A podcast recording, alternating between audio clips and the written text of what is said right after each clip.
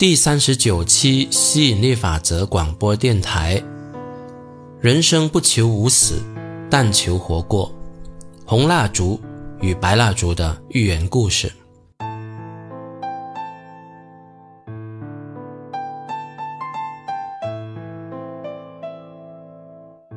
Hello，大家好。今天子宇老师要跟大家讲一个子宇老师本身原创的一个寓言故事。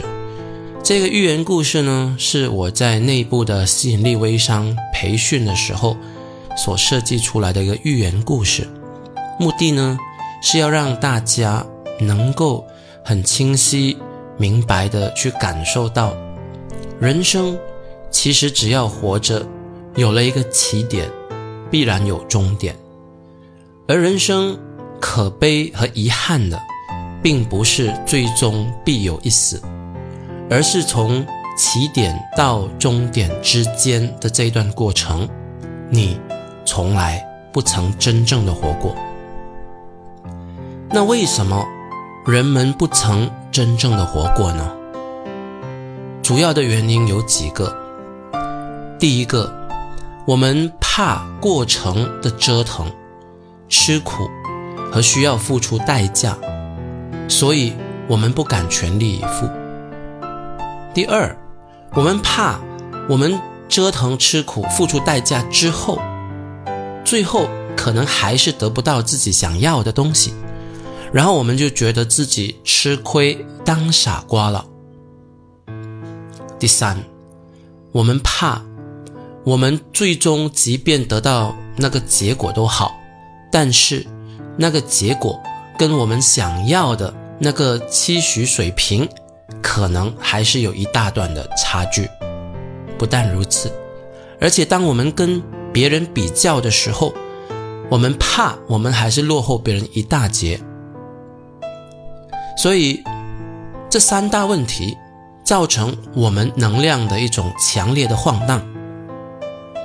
第一个是对过程需要折腾、吃苦、付出代价，于是我们造成了晃荡。第二是我们怕我们。吃苦付出代价之后，还得不到自己要的结果的晃荡。第三是，即便我们得到了一些结果，我们却还是怕跟我们的目标相差太多，或低过别人太多，然后脸上挂不住，而造成的晃荡。而当我们有这三大顾虑的时候，我们对我们自己的人生，我们不可能全力以赴，因为。我们对那个结果太过患得患失，我们对那个过程太过在意付出和牺牲，然后我们对最终那个结果跟目标的比较和跟其他人的比较，我们害怕让我们的脸上挂不住，自尊受影响。好，接下来就让我们来听一下。子宇老师给吸引力微商讲的红蜡烛与白蜡烛的寓言故事，在六个晃荡因子里面呢，人们最大的其中一个晃荡因子呢，就是不确定我们努力、我们付出代价、我们折腾之后，最后呢，能不能够得到那个要的结果。因为对最后那一个结果不确定能够得到，所以呢，我们就会产生一种患得患失的一种心理，我们就会开始有一种的犹豫，我们就会开始有一种的精打细算，我们会觉得说，既然这一个代价我付了，这个苦我吃了，然后呢，我又做了这么多的一个改变跟调整。万一最后还是得不到我要的这一个结果怎么办？那我岂不是亏大发了吗？我岂不是当傻瓜了吗？我岂不是吃亏了吗？对吧？因为有这样子的顾虑，怕吃亏，怕当傻瓜，怕不能回本，于是呢，我们就开始晃荡了。我们连回到上游稳定的去努力、去耕耘、去付出，我们都不是那么的乐意。只因为我们觉得那个结果啊是没有保障的。但是，一个晃荡的上游，就决定了一个晃荡的下游。如果在上游你的能量如此的患得患失，如此的斤斤计较，那你觉得你在下游所得到的那一个结果又能够稳定到哪里去呢？没错吧？所以要超越这个晃荡因子，我们就必须跟自己讲一些的好故事。这些的好故事让我们超越对这个结果的执着，也就是说，能够唤起自己的一种感觉，虽千万人吾往矣。意思就是说，不管那个结果最终会是什么。因为结果我是控制不了的，但是呢，只要这个过程，我真心的活过，我真心的付出过，那我就是对得起我自己，那我就是没有遗憾了。当人们把注意力的焦点放在最终的结果，那会有什么样的后果？那就是因为对那个结果太过在乎、太过执着、太过患得患失，以至于我们不能够让自己沉下心来，回到上游去踏踏实实的努力，做该做的事，不做不该做的事。如果我们不能够在上游沉下心来，稳稳当当的去下功夫。我们在下游就不可能稳稳当当的得到我们想要的那个结果。要让我们超越这个晃荡因子，我们就要把我们的这个注意力从在乎结果收回来，然后呢，把注意力呢回到上游去，回到过程之中，也就是说。我们必须给我们自己一些新的一些标准跟追求。我们不是追求最后那个结果，而是只要我有做到我对我自己要求的东西，那我就没有遗憾啦。我觉得自己该做的我有做到，我觉得我自己不该做的我没有去做。然后呢，在这个过程当中，就算我没有成交，但我有成长。那我就没有遗憾了。当我们有这种想法的时候，我们就可以开始去超越这种的晃荡因子。基于这样子的一个原理呢，所以呢，我们就有了这第二重天的一个练习。哦，所以第二重天的练习很重要，它的目的呢，就是要让大家呢超越对这个结果的在乎和执着，然后呢。回到一种很超越的一种心态，就是但求无遗憾。人生你有两种的取向可以去追求，一种呢就是追求那个结果，一种呢就是追求意义。你追求结果跟追求意义的话，你会过完全不同的两种人生。比如说。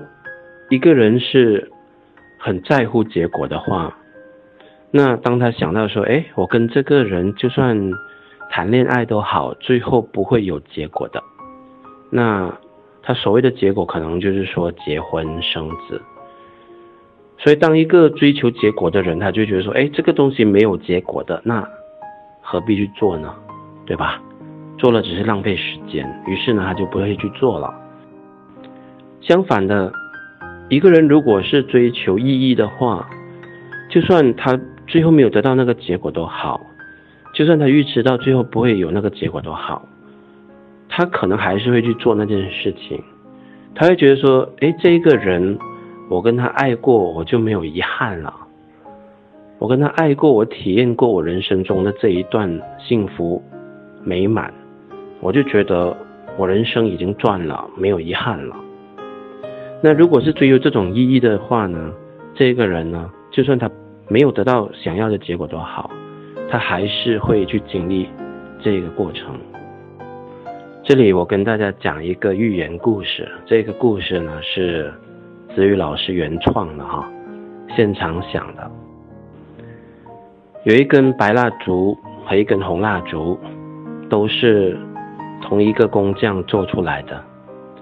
有一天，他们在抽屉里面就开始谈话，然后呢，他们谈起了自己的蜡烛人生，然后呢。白蜡烛就说：“哎，我们做蜡烛的真是非常的短命，只能够燃烧三十分钟。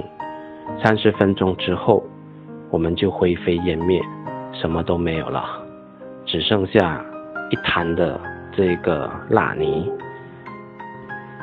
红蜡烛跟他说：“虽然我们的燃烧的寿命。”的确只有短短的三十分钟，但是这三十分钟里面，我们却给这个世界带来了光明，带来了温暖，那不也没有遗憾吗？白蜡烛说：“这么短的燃烧的寿命有什么意义呢？能做得了什么大事呢？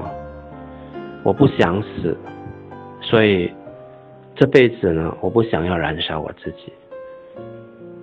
于是，他逮着一个机会，就跳进了一个水桶里面，让水呢把自己的这一个烛芯呐都给浸湿了。后来，这根白蜡烛被主人发现了，又把它抹干，然后放回抽屉里面。然后呢，这个红蜡烛就问他。你为什么要跳进水桶里面？白蜡烛就说：“因为我不想死，因为我不想要自己燃烧了三十分钟之后就什么都没有，所以呢，我要跳进水桶里面，把我的心都给浸湿了。那以后点就点不着，啊，点不着，这一个主人呢就不会再要我去为他燃烧了。”有一天，这一户家停电了，然后呢，主人就从抽屉里面呢，把这两根蜡烛都找了出来，然后呢，就开始用火柴点火。红蜡烛一点呢，就开始亮了，燃烧了。但那个白蜡烛呢，主人啊，点了好几支的火柴，还是点不着。因为它的烛芯呢是湿的，两根蜡烛就同时呢被立在桌子上面，然后呢，红蜡烛欢快的燃烧着自己，当然它就变得越来越短，越来越短。白蜡烛因为呢没有点燃，哦，所以呢它依然保持着自己的高度，居高临下的。看着那一个越来越矮下去的红蜡烛，这个时候，白蜡烛就嘲笑红蜡烛说：“你现在终于明白为什么我要跳进水桶了吧？你看，你把自己烧得越来越短，再过几分钟你就完了。”红蜡烛依然欢快地燃烧着自己。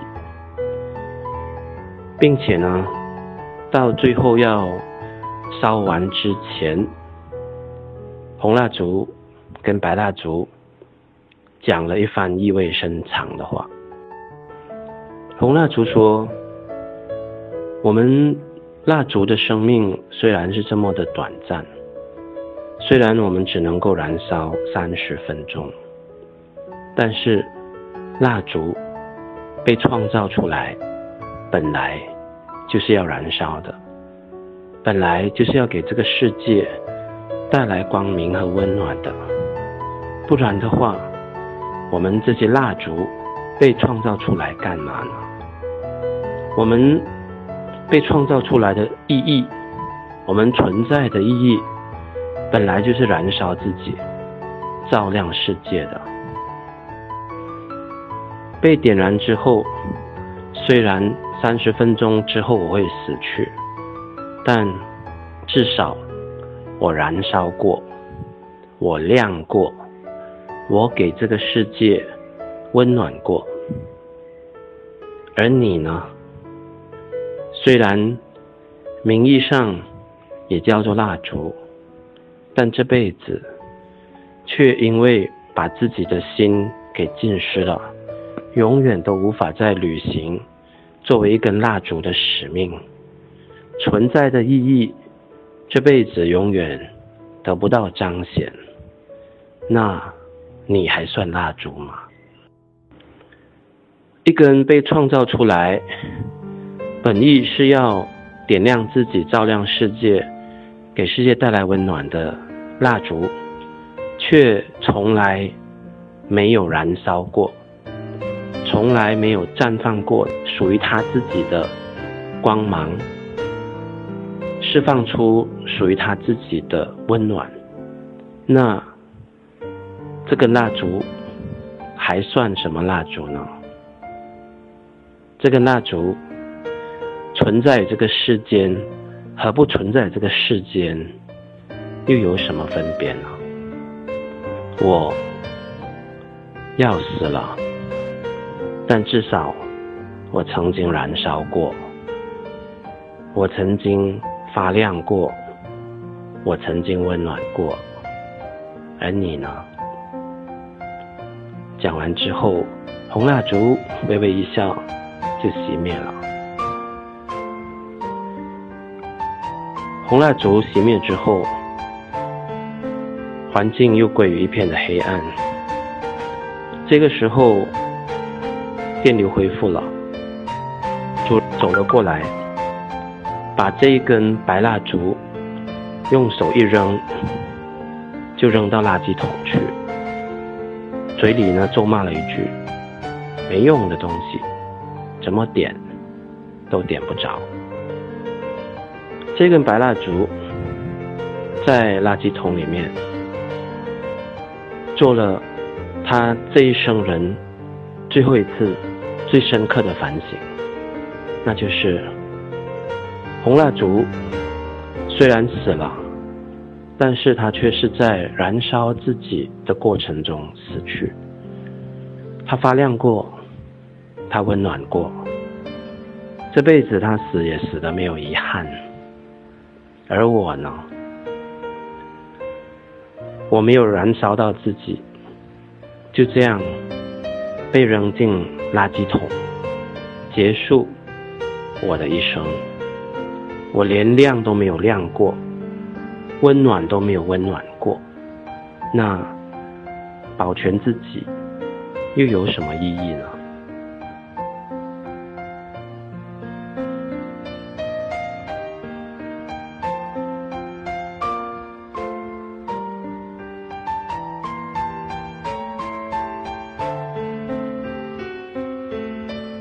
这个故事教训我们什么呢？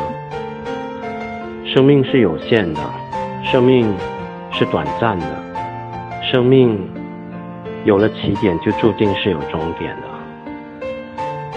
有遗憾呢，不是生命会有终点，有遗憾的是从起点到终点之间的那个过程，你有没有真正的活过？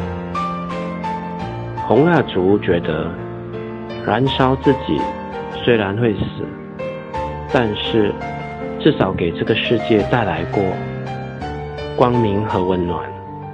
就算死，也死得其所，没有遗憾。而白蜡烛为了保全自己，不想要就这样燃烧三十分钟而死去。结果呢，他却连这辈子。作为一根蜡烛，所能够给世界带来的这一些光明跟温暖的天赋使命都没有去履行，就这样被人给扔掉了。红蜡烛最后的结果是在燃烧自己中死去，白蜡烛最后的结果是被扔进垃圾桶，结束掉他窝囊的一生。最后的结果，红蜡烛跟白蜡烛都结束了他的生命。但是，在这个终点之前，他们过了一个完全不一样的人生。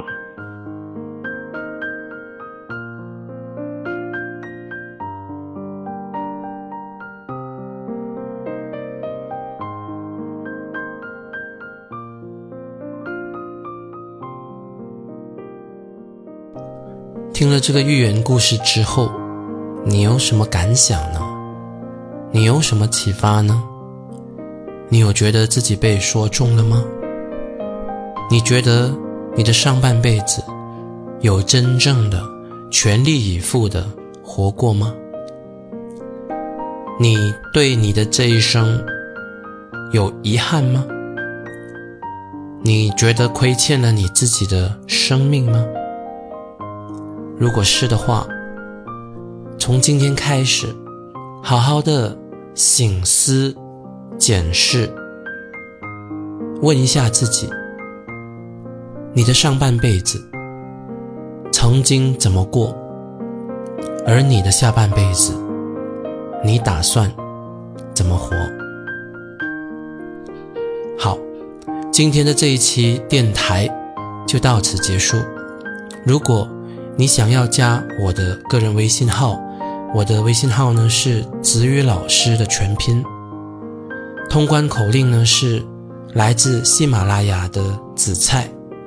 好，我们下期再见，拜拜。